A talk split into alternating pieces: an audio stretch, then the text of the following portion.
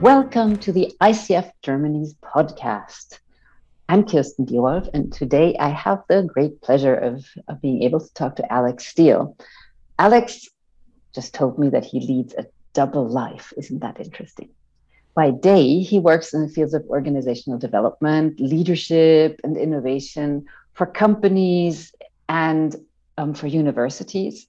And at night, he is a jazz pianist in um, jazz bars and hangs out with that crowd. So, welcome, Alex. Thank you, Kirsten. It's a pleasure to be here sitting with you across the screen. Yes, isn't it? I mean, we've known each other for quite a while um, from the solution focused community. And um, what prompted me to ask you to be our guest on this podcast today is your insights around how improvisation, jazz improvisation, and coaching and leadership can inspire each other. And maybe if you would share a couple of your thoughts around that. I'd be delighted to. So it might seem uh, for your listeners an unusual uh, combination or correlation between the world of jazz and improvisation and how to how to be an amazing coach. And it's really about how to be an amazing human being because when you when you look at jazz musicians on a stage, many people don't really know what's going on. For example, these people may not know each other. They may they may only have just met when they come on the stage and what they're about to do is have a conversation. Jazz is is a language with its own vocabulary and its own grammar. And when you observe uh, an improvised jazz performance, it's like a conversation.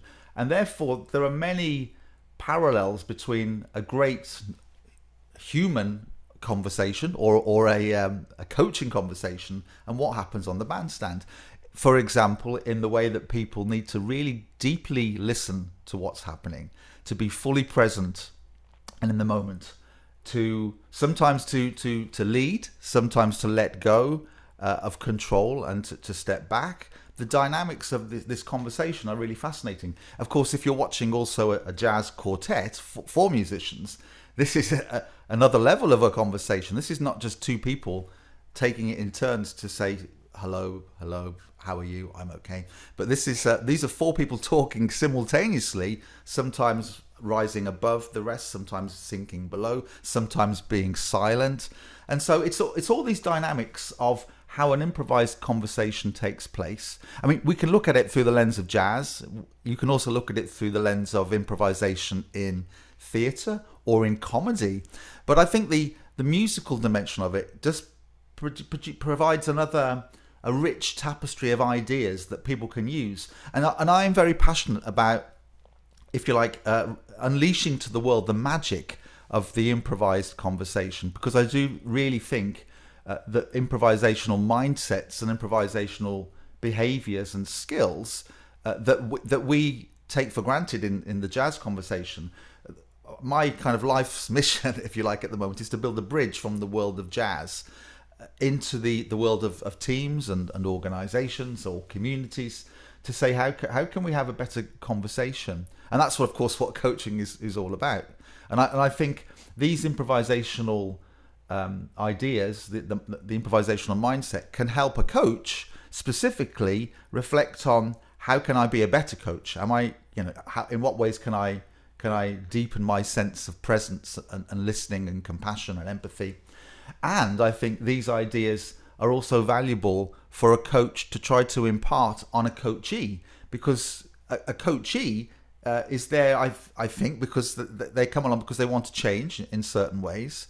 And the ability to be responsive to change, of course, is also at the heart of improvisation. So the improvisational ideas are great for coaches and they're great for coaches to kind of uh, imparts upon their coachees to help to help them to broaden their minds. So that's a kind of I guess where I'm, I'm coming from, and it's it's kind of cool as well because what what, what I do, but by the way, a, a, lot with with this model of, of jazz is go out to, into organisations. I don't just talk to them about it. I bring a piano with me.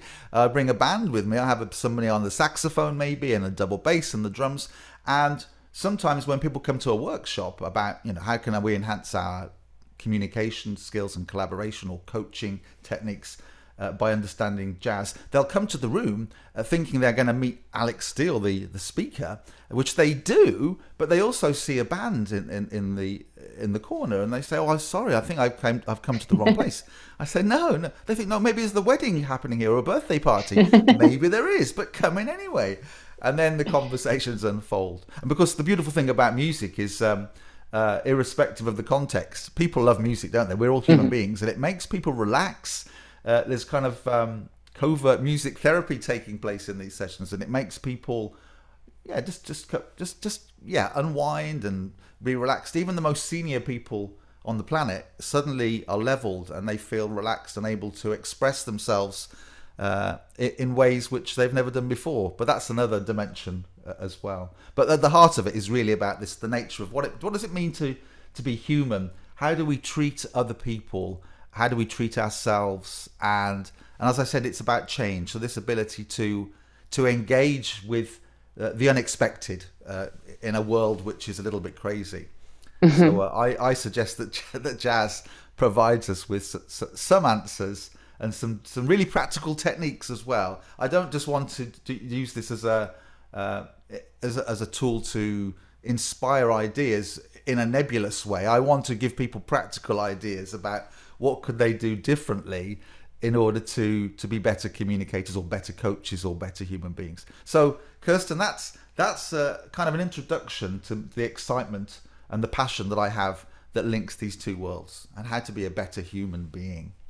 Wow. You were talking about practical techniques, and that, of course, made me curious. Um, and those, if you could share a little bit about what these practical techniques are, I think our listeners would be really interested. Yeah, well, I guess I guess the, there's a classic one uh, which is, is, at the heart of improvisational practice, which is about how, how I guess there's two scenarios. One, the first one is how do we deal with novelty in the world? So when someone says, if if I said to you, Kirsten, let you know, because uh, I just found out you're in Spain today, so I said I'm coming to Spain. I'm going to fly. The, I'm going to take a flight to Spain tomorrow. I'm coming out there. Uh, can you find me a piano? We'll do a few concerts and then we'll do a few workshops together. And I could create some big, fantastic plan. And uh, you you could react in, in a good way or a bad way to that, which I'll talk about in a moment. That's kind of how do we react to novelty? I would like to come to Spain. And um, the, the, second one is how, how do we react when when things go wrong? And in life, you know, we we make plans, but sometimes th- things don't go the way we, we expected them to, or however you measure wrong, that can be wrong. And uh, we uh, we have this phrase in jazz, which is there's there's no such thing as, as a wrong note. And uh, in fact, there's a classic jazz story which is about the American piano player Herbie Hancock uh, on one of his first concerts, probably back in the 1950s, with Miles Davis, the jazz trumpeter. And uh, Miles Davis was super famous then, and Herbie Hancock was was quite new, probably only in his twenties at the time. And he uh, he he the, the, concert began. They began their first song, and he was a bit excited, Herbie Hancock, and he placed his hands on the piano for the first chord, and he kind of misplaced his fingers, so he played a lot a lot of wrong notes in that first moment. And what happened was the, uh, Miles Davis turned around, trumpet in his hand, and looked at him. And this is live in front of the audience. And he decided to play all of the wrong notes back to Herbie Hancock in that moment. And he used the wrong notes to redesign the song. And uh, and Herbie Hancock reflected on this uh, for many years. And he said what he, he realized a long time later was that the reason this happened, and it and it worked well because they, they just carried on and they just played different notes they were they weren't wrong. They were unexpected, and he said that it worked because Miles Davis hadn't judged uh, in that moment about right or wrong, and he you know, and the mission of a of a musician is simply to find beauty and value in in the combinations of notes that are there in front of them at, at that moment. And you know, I think we can see that sounds a bit like a good conversational, a good coaching practice as, as well. So um, and this and this idea of not judging so coming back to you know what practical things can we do in in coaching conversations or in any conversation to ensure that a we respond well to novelty or that b that we respond uh, well in the face of the unexpected. And the, so the classic improvisational uh, language, there's kind of the good way to respond and the bad way. The bad way is always to begin a phrase with the two words yes, but. Because, you know, if I, when going back to that proposition that I said, I'm coming to Spain tomorrow to see you, you could say, well, yes, but, or maybe people don't like jazz around here or yes, but it's a, oh, it's too expensive. Yes, but there's COVID and, and so on. And many people are like that. And I think as a, if you look speaking to a coachee, you know, they can be yes butting all over the place, can't they? Um, and the alternative uh, is to always respond, beginning your phrase with the two words yes and, because yes and means um, it means I, I I hear you, even if you're, you're thinking. I, maybe I, this isn't a good idea, but yes, and requires you to say, to, to not judge, and it requires you to to accept what's coming your way in that moment and to build on the idea. And uh, often I do experiments with with teams and organizations, and I say, well, go away and uh, for the next week, and in every meeting you have, uh, try to avoid using you know this phrase yes, but you know even it's hard to do if, if you've because it requires practice and I often suggest the idea of a swear box, where whereby you know normally a swear box is for proper bad language, uh, which I used to try on my children when they were small, and I, I failed, but that's only because they copied me. But that's another story. Um, and in a in this context, the uh, you know I simply say have a conversation, follow your agenda. No matter what comes up in, in the agenda, just just respond with yes and and the words yes but but are, are banned. And if you if you uh, if you say them, you'll be fined because there's a swear box on the table. So people laugh and, and they have a good time.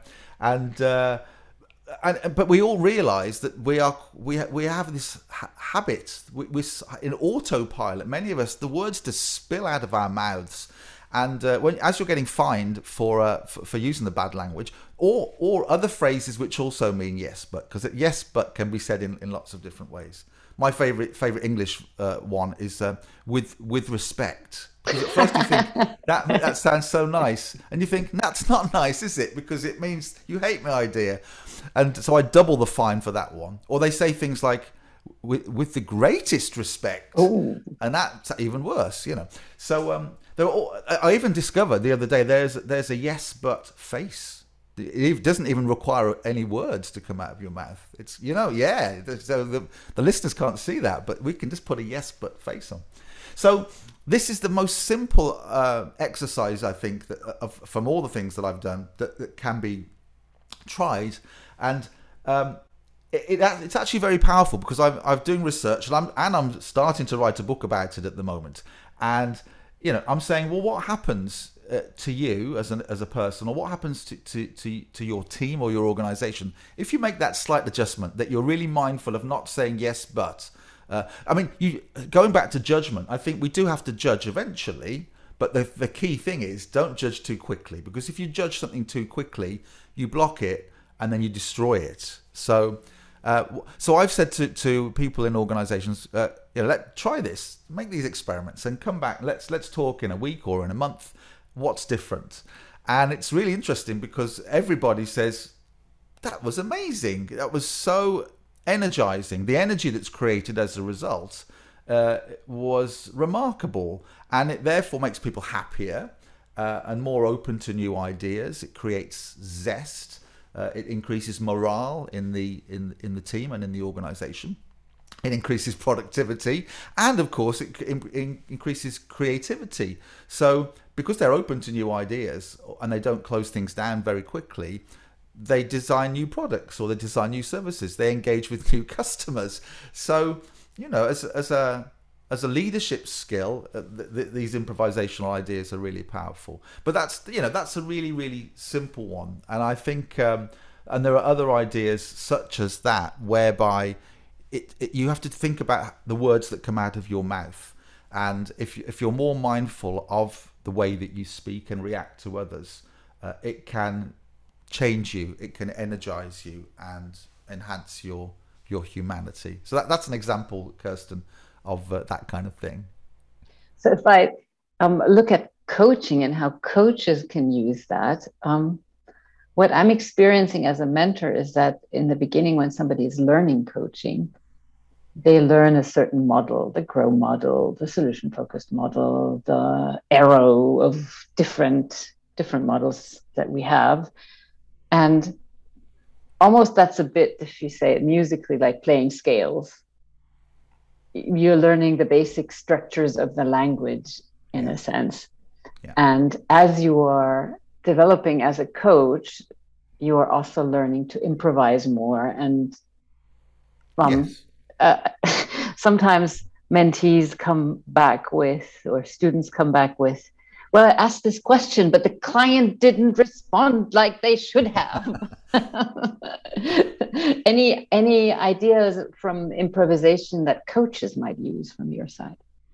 Yeah, well, you're, right because we have to be as as coaches and as human beings open to to uh, to let go of things that, that you know when when they don't work and we have to um, so sometimes we have to also let go of of what we've learned and to, to I have this idea of unlearning because things you know aren't always appropriate. And there's a the, there's a lovely concept from improvisation which I think lends itself to coaching and, and any other profession which is about the beginner's mind. And the beginner's mind is this concept of letting go of your expertise.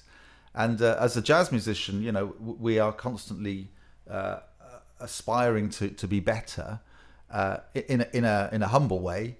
And uh, the idea of beginner's mind. There's this lovely phrase which is uh, something like, "In the mind of the expert, there are few possibilities, but in the mind of the beginner, there are many."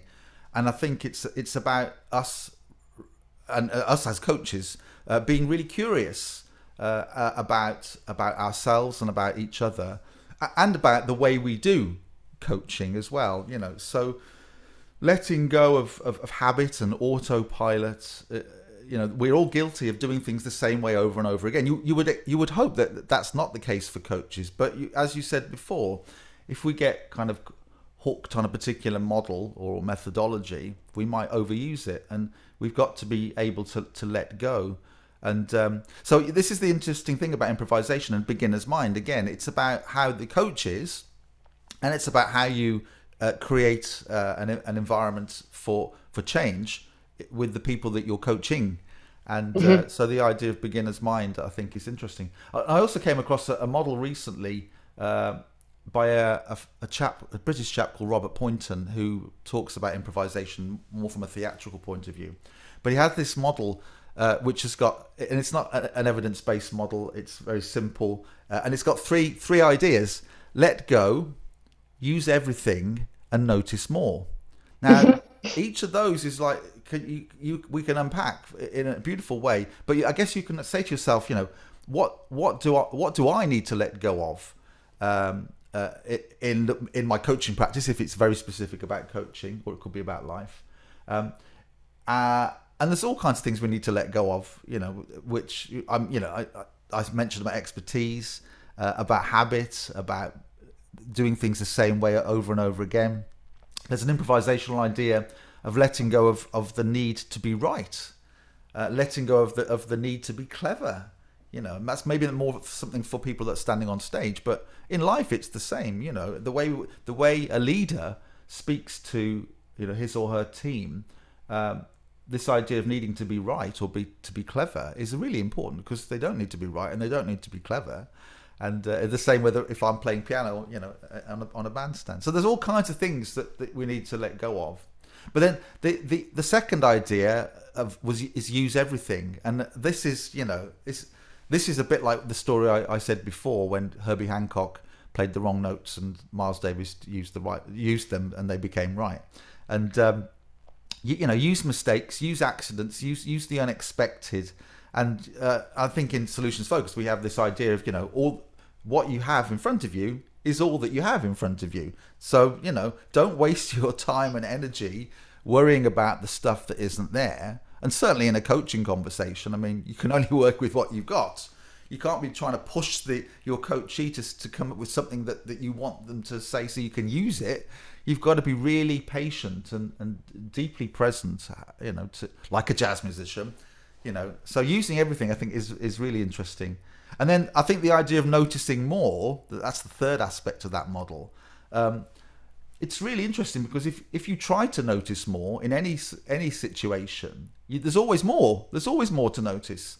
Recently, I've been uh, trying this practice of mindful walking, and you can walk along a path, you know, for half an hour or an hour or so that you that you've walked along many many times before. And if you say to yourself the question, "What am I drawn towards as I'm walking?" or "Where do I see beauty?" and suddenly your attention is really different. You you sense the world in a different way. And I, I guess that's the way we should be in every, every conversation as well, as being so so uh, alive to, to, to, everything that, that, that is said in, in every moment. And and this idea of being present, uh, again, it's a jazz thing, but it's a it's a life thing. You know, we're here now, Kirsten, you and I, and we have to you know be be present.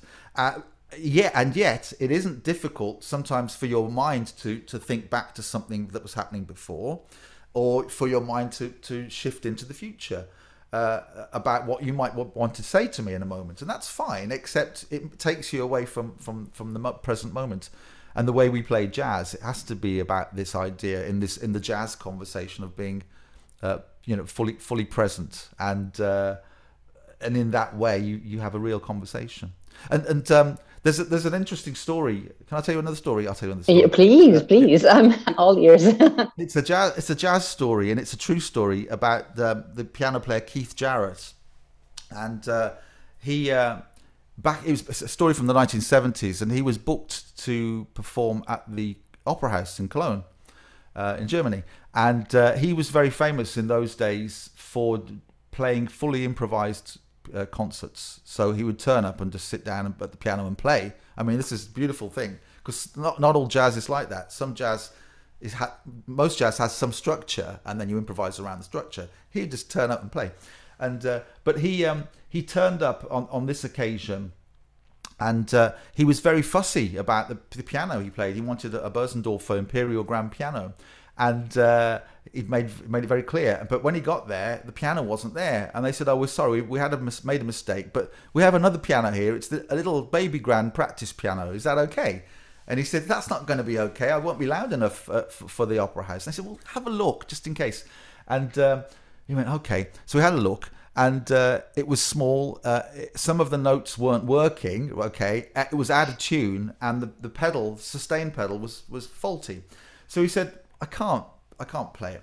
And uh, anyway, they somehow I don't know how he was st- still quite young, Keith Jarrett. They persuaded him to play the concert, and he said to uh, his producer from ECM Records, who had intended to record the concert, he said uh, to the producer, "Don't record this. I'm going to do it as a favour. Please don't record it. It's not going to be very good."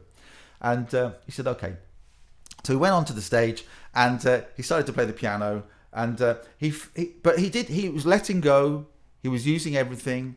He was noticing more. It was ultimate yes and beginner's mind. All the things I've said were happening, and therefore he had to play the piano in a way he'd never played a piano before because there were certain parts of the piano he couldn't play, uh, and so he worked with what was working. He worked with what was was, was good and what was there, and uh, he had to change his posture. He had to because he had to put more weight behind his hands to make it louder.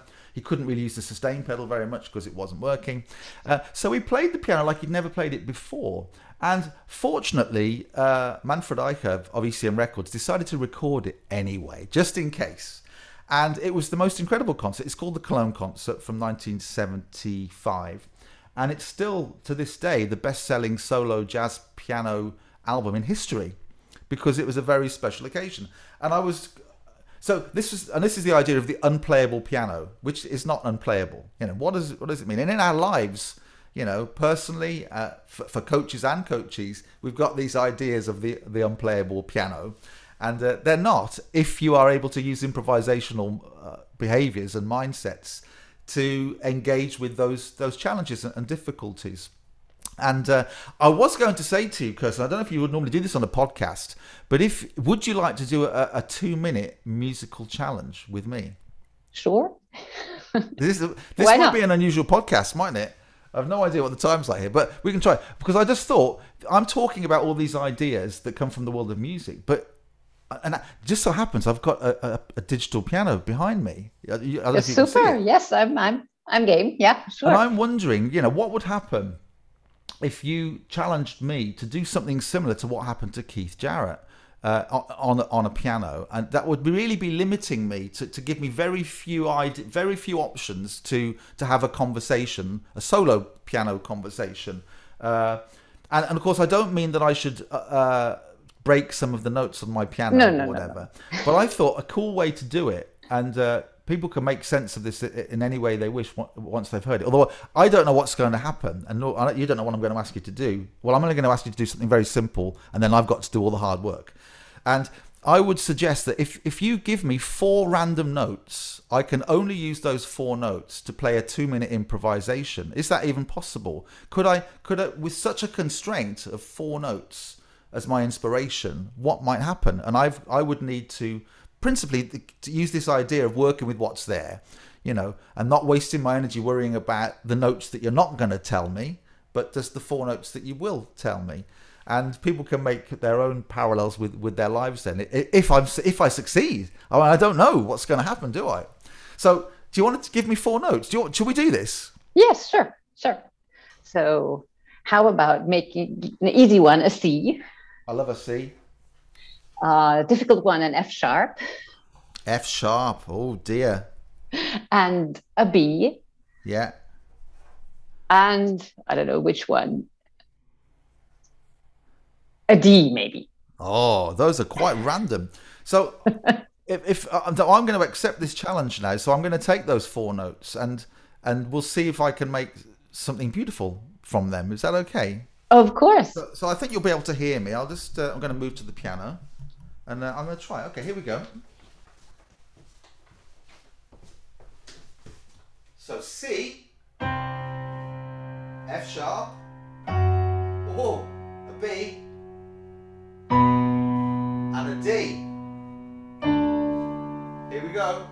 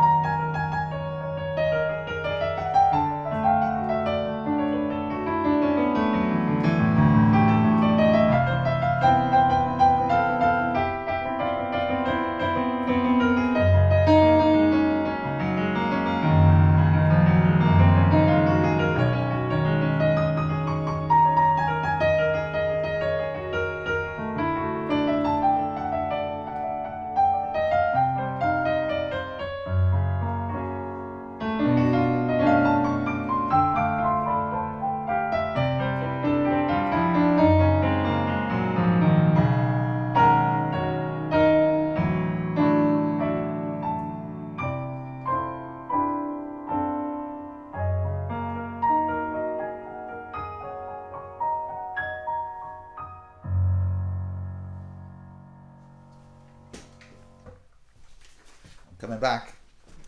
That was that was quite a challenging set of notes. I, I am say. sorry. well, I liked it because it really put me into a place where I didn't I didn't know anything. It was so, beautiful. Thank you. It's my pleasure. But so obviously that was a musical interlude, and but the, but behind that, there are there are all these ideas I think that I that I spoke about about uh, well, of course, that was a solo uh, piece. And imagine if there were two musicians or three or four musicians that were also engaged in that conversation. And that would take what has happened there to an uh, to different levels, you know, of challenge, uh, which require us, uh, you know, to to listen, uh, to have empathy, to have trust, to sometimes to lead, sometimes to follow, and to find flow in the conversation, and so on. And uh, the interesting thing dimension, of course, to to to music and jazz that is different to what we've said so far is that there's also an audience as well, and uh, that's kind of different, isn't it? Except the the way that that a, musician, jazz musician, improvises is affected by the energy of the people in the room, and I sense an audience, and it changes what I do. Uh, but that's that's similar, I suppose, to a coach and a coachee. I mean, you need to sense their energy, and to change your direction when you feel that you are doing something which is maybe not in the best interest of them in terms of how you sense their their energy and their, their ability to respond to you. So we have to be improvisational in so many ways, in lots of unspoken ways as well, don't we? Mm-hmm. As I say, in the way we sense other human beings. So first of all, I was talking about the the actual words we use in the conversation, but it's deeper than that. It's how do you sense another person, and uh, and and therefore, if when you do sense them, how do you change yourself in that moment to uh, to be of greatest service to to uh, the people you're talking to or performing to. Wow, thank you so much, Alex, for your insights. I think this will be great fun for any everybody who is listening. Thank you, thank you, thank you. Um, maybe let us know where we can find more info, what your website is. I'm about to recreate it, but the com- my company name is Improvise. That's ah. like the word, the the English word improvise, but it's got a W uh, improvise. Uh, but so I would find me. I would find me lit on LinkedIn at this stage because I don't think the um, just find, find me as Alex Steele. Uh, I think on LinkedIn it's the Alex Steele Group. In fact, I'm, oh. I'm, referred to on LinkedIn. That's the best way to to find me. And uh, when that new website comes along, which I must start this afternoon, uh, I uh, uh, find me there. And this, but if anybody's interested, connect with me on LinkedIn. I can tell you more. And uh, and I love to be invited all over the world, like in the old days, uh, to come and do really cool improvisational, creative uh, workshops, bespoke. And always, also, I've got to say, when I travel, and I haven't done that for a while. Uh, I always work with local musicians, so for me, I get really excited about working with Spanish musicians and German musicians and Romanian musicians and Chinese musicians and and so on. And uh, it's quite because that's interesting, where people don't even speak the same same language, and yet we begin a conversation together through the music, through wow. jazz. Wow! Listen, thank you for that. And yeah, if anybody wants to get in touch or has questions, find me on LinkedIn. That would be really fantastic. Well, then, thank you very much for being with us today. And um, yeah, everybody connect with Alex, and um, Alex connect with everybody. Thank, thank you. you. Kirsten, thank Bye-bye. you so much for inviting me. It's been great.